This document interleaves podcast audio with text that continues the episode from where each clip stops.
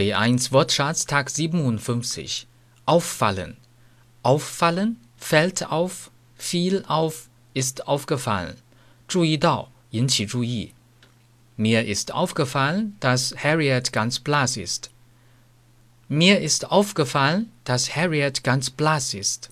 我注意到 Harriet 面色苍白。Auffordern，要求。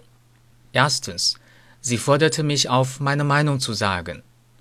Sie forderte mich auf, meine Meinung zu sagen. 她要求我说出我的想法。Zweitens, er fordert sie zum Tanz auf. Er fordert sie zum Tanz auf. 他请她跳舞。